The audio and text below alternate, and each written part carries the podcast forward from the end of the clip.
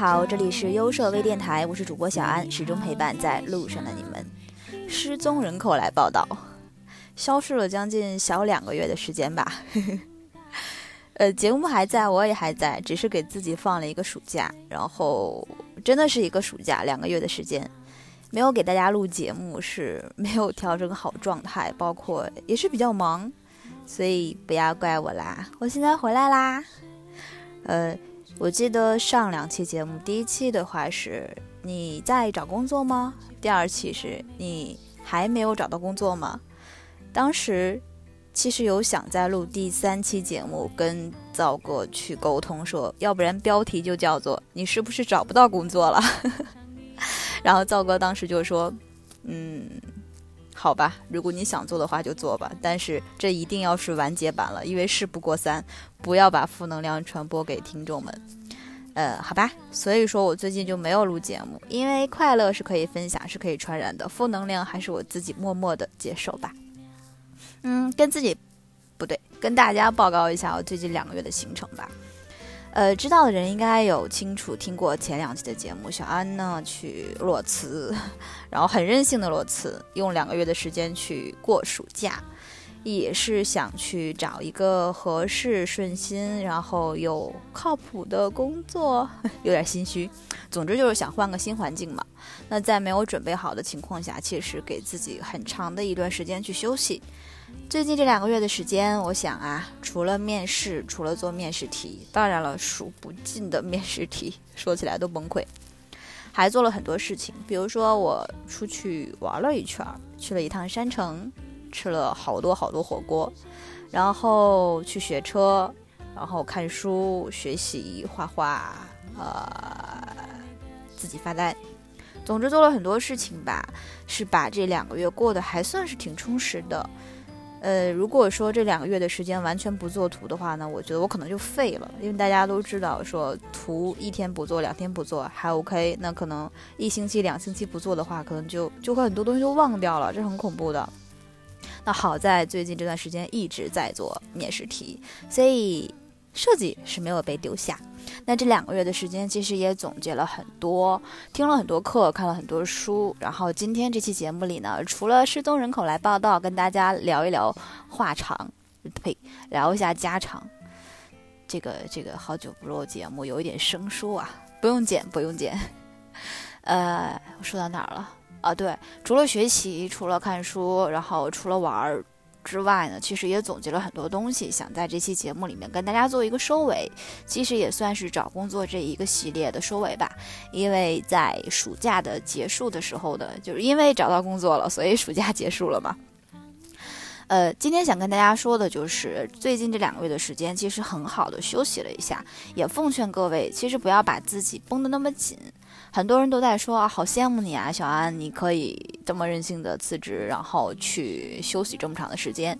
那其实这件事情有几个原因在支撑吧。第一个原因就是你的呃心态要能跟得上。其实我心态有点崩。毕竟休息了两个月，然后第二点就是这两个月的时间，就是你的休息时间，而不是纯休息，不能说是天天睡大觉这么浪费着，其实是要做一些有意义的事情，然后让自己的休息变得稍微纯粹一点，而不是只是单纯的睡觉而已。那另外就是。呃，我们一直在工作，从毕业，从走进社会就一直在工作。其实很少有这么长的时间，或者说很少能够拿出一段时间去专心的休息。如果说你觉得现在想换工作，或者说想拿出时间给自己休息一段的话，那不要犹豫，你可以拿出一段时间让自己休息一下，比如说，呃，一周，比如说半个月，比如说 再长点一个月。那总之你。拿出一段时间休息之后呢，你就会去对新的生活、新的工作呢，去有很强的憧憬，有很强的向往。那这种心理会督促着你去更好的去选择和更好的去学习和工作。那这两个月的时间呢，好热，在学车，在考驾照，然后同时呢，也看了几本比较不错的书。一会儿呢，后面也会给大家推荐一下。同时呢，也去听了不错的课程。呃，对于想转行或者说想去深入提升自己，也是有很大的帮助。那其实，在前面呢，说一点自己的小感受。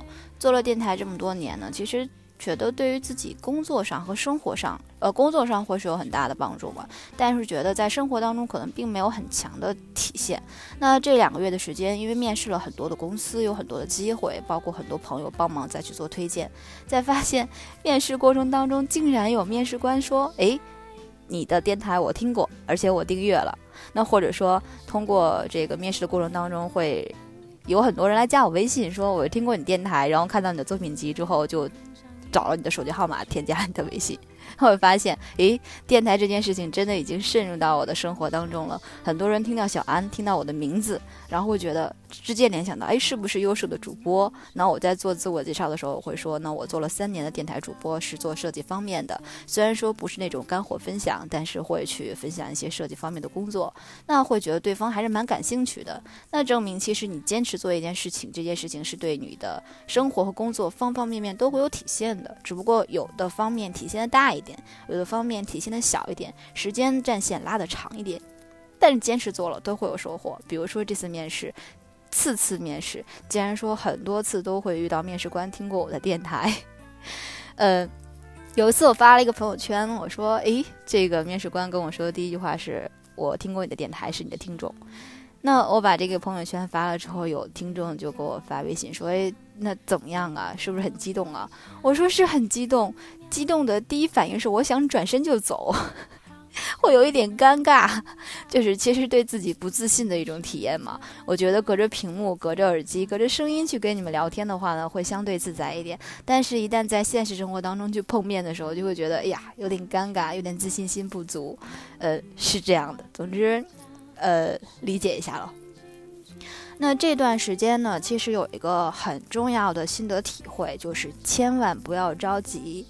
那很多公司在面试过程当中，它的战线拖的会比较长。比如说，呃，我要面对三到四轮的面试，同时还会有呃面试题，而且不止一家。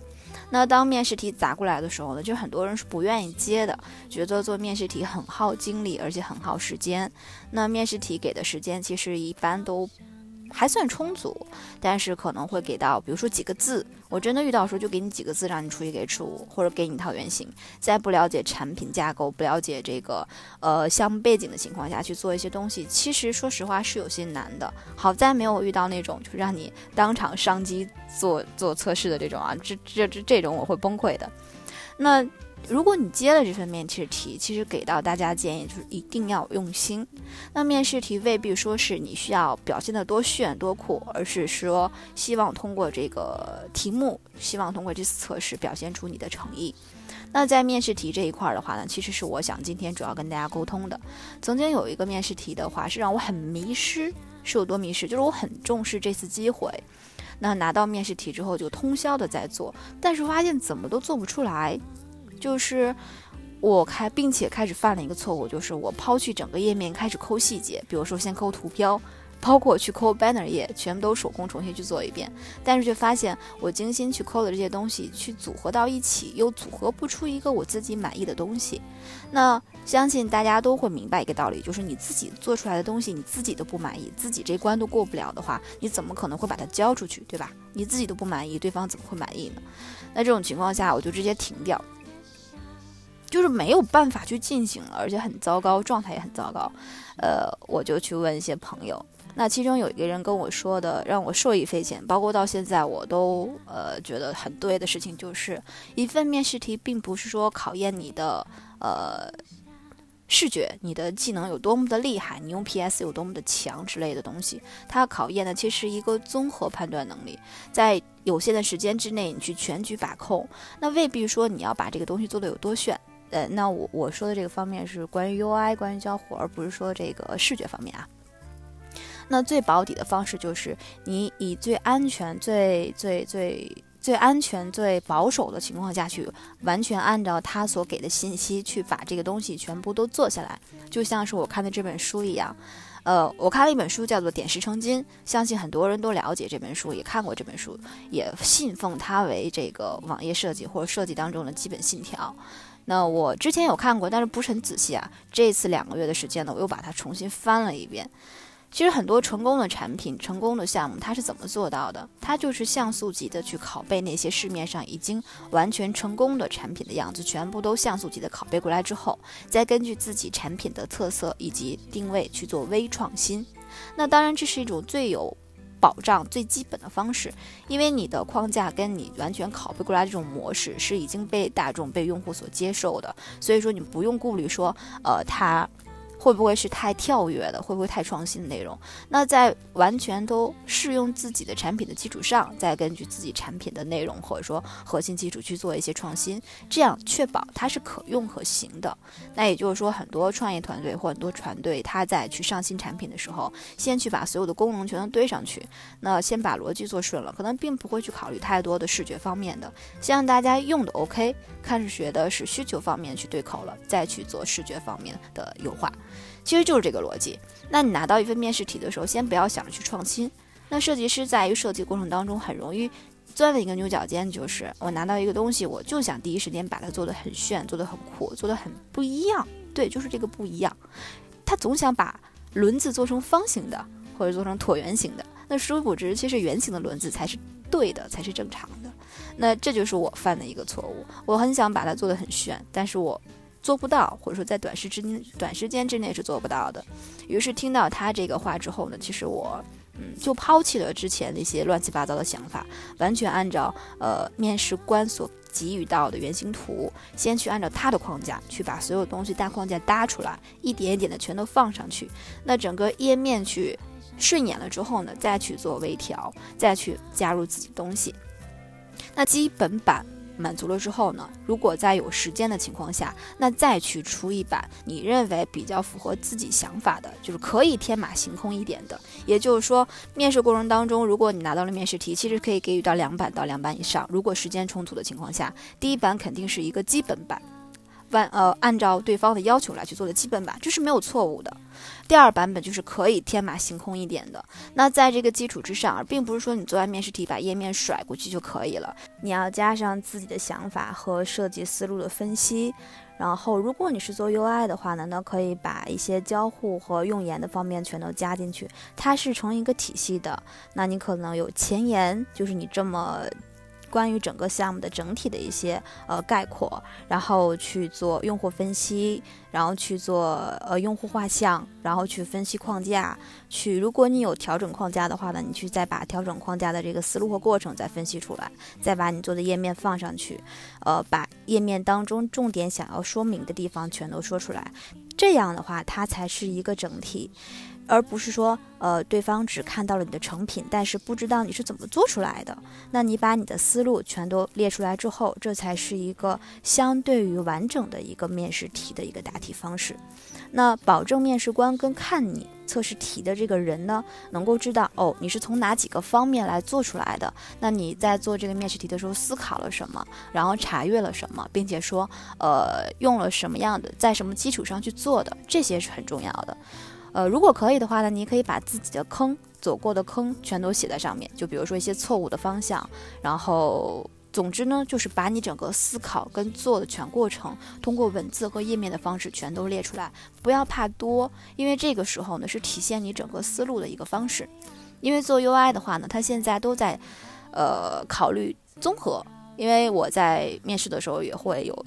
知道说可能有的 UI 是偏视觉的，有的 UI 是偏逻辑的，但是其实视我们都可以做到。难得的是你懂视觉的情况下，你还懂产品，你用你懂得用户的思维，然后你会有一些产品的逻辑在里面。那这样的一个面试题其实是相对完整的。那在这个基础上，你再去加入你天马行空的这一版，再把呃这个相对的想法再写上去。呃，这样的表达方式呢，一是表示出你有。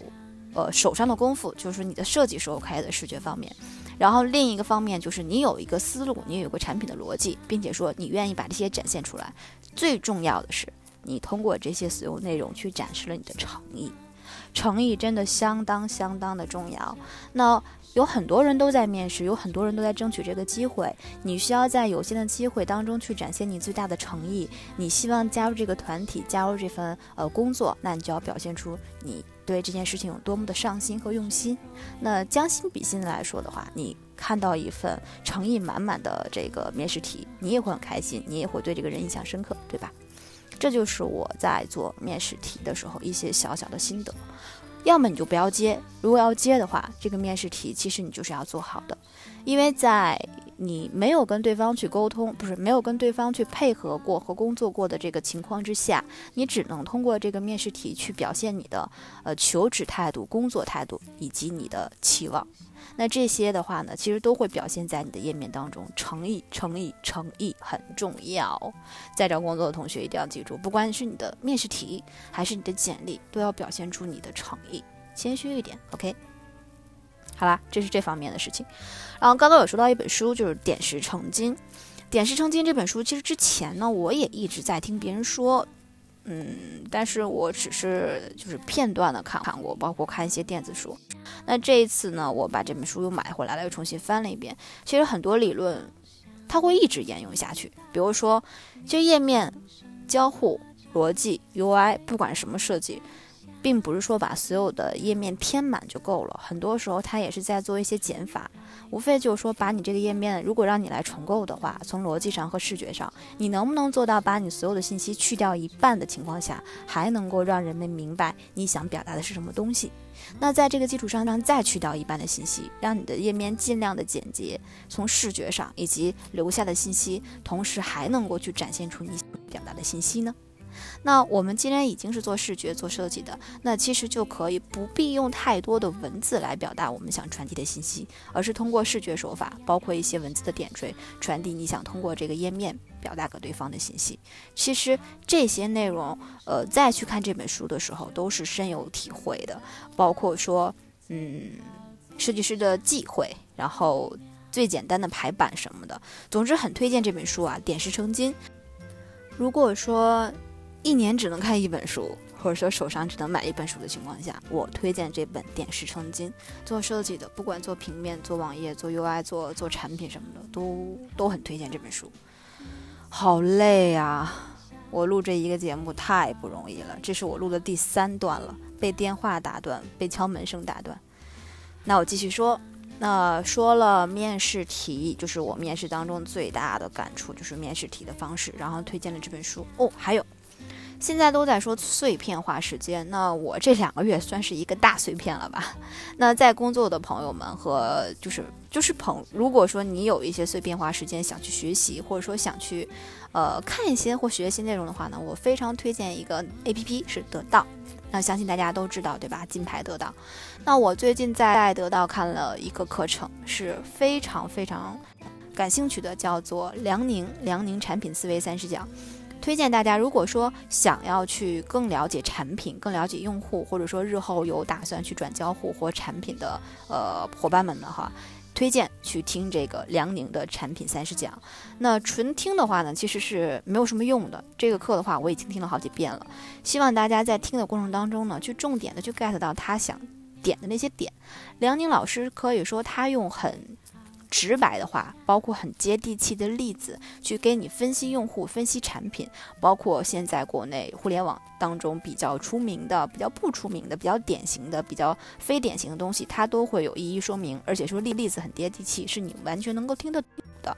那希望大家，如果说你能够有这个机会去听这堂课的话呢，三十讲去听这个课程，你可以做一个 PPT，你可以做一个这个听书笔记，那我们可以一起在讨论区去分享。我其实不是很喜欢听东西或者说学东西，我很费劲。我看书学东西会很费劲，但辽宁这个课程这两个月我断断续续、反反复复，其实是一直在听的。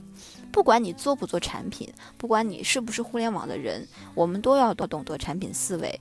因为不管是对人、对事、对物上，其实你都是要有一个逻辑在里面的。万物它其实都是有个逻辑逻辑在里面。那这个课程的话呢，它会从人、从物、从产品，包括从关系上去帮你分析这些点。呃，比如说痛点、痒点。那在我去听这个课之前，我我只知道痛点是什么。但是我会发现，其实很多听完这个课之后，我发现很多产品它要解决的并不是用户的痛点，因为痛点之所以成为痛点，是你不能被很快解决掉的。那还有个东西叫做痒点。那很多网红产品的话，它其实基于的就是用户的痒点。呃，总之有很多这样的例子在于这个课程当中。感兴趣的同学呢，可以在得到当中去搜一下梁宁老师的产品课程，产品三十讲。嗯，重点告诉你，你可以看，你也可以听，而且一定要去做听书笔记，或者说做一个听课的 PPT，我们大家一起分享。好啦，就这些了吧。呃，最后再说一点，就是非常非常非常感谢这两个月时间，小安虽然不在，但是你们的不离不弃。后台也好，然后微信也好，呃，微博也好，很多人一直在问我，说小安你最近怎么样啊？工作找的怎么样啊？有很多人要我的简历，说帮我去推荐一下。嗯，很感谢，非亲非故，对吧？只是听了我的节目，但是很诚心的在帮助。那也很感谢有这么一个平台。那因为有了优舍这个平台，其实很多人是可以在里面互帮互助的。这正是共享平台的一个很大的优势。网络很发达。那跟一个人走近，跟一个人走远也很容易。呃，在电台当中去结识你们，是我非常非常幸运的一个事情。那通过这段时间，其实很很捉急，说是给自己放了两个月的假吧，其实也面了很多的公司，面了超级多的公司，就是不想将就。呃，想去找一个真正自己喜欢的，是非常不容易的。你喜欢他，他也喜欢你，两情相悦的事情很难。那所幸最后我有运气有缘分遇到了，呃，也很不容易。希望所有再努力再去寻找的人也都能够有这个运气。千万不要急，一定要耐心的等待。你只要付出你自己百分之百的这个努力和诚意在里面，我相信就算这次机会没有你，下次的话也会有你。而且你错过了一次，那下一次只能是更好的。这是我深有体会的哦。之前很多机会觉得啊很着急，为什么我拿不到这种机会？但是后来再有 offer 的时候，再拿到工再拿到工作机会的时候，发现我之前所有的等待与错过都是为了现在。好啦，那就是这些。后面的话呢，关于面试东西，其实我就不再多说了，因为已经连续做了三期。你俩说事不过三嘛，第一期叫做你在找工作吗？第二期叫做你还在找工作吗？第三期真的不能叫做你还没有找到工作吗？那后面的话呢，还是会继续跟大家去分享设计师在工作当中遇到那些事情，有意思的事情和想吐槽的事情，以及有意义的事情。那今天这期节目呢就到这里，大家有什么想问的、想聊的，随时在讨论区里面或者微信呀、微博啊各处找我。我现在恢复正常上线状态，我一直都在。好啦，那这期节目呢就到这里，感谢大家的收听，这里是优设微电台，始终陪伴在路上的你们，我们下期再见。不约而同哼唱一